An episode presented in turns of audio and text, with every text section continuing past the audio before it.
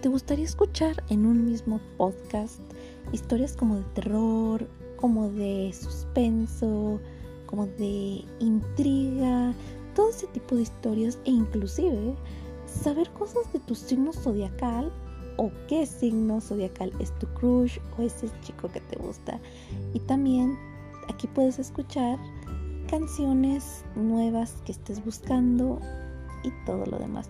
Te invito a que te quedes en este podcast de todo un poco para que escuches todo un poco.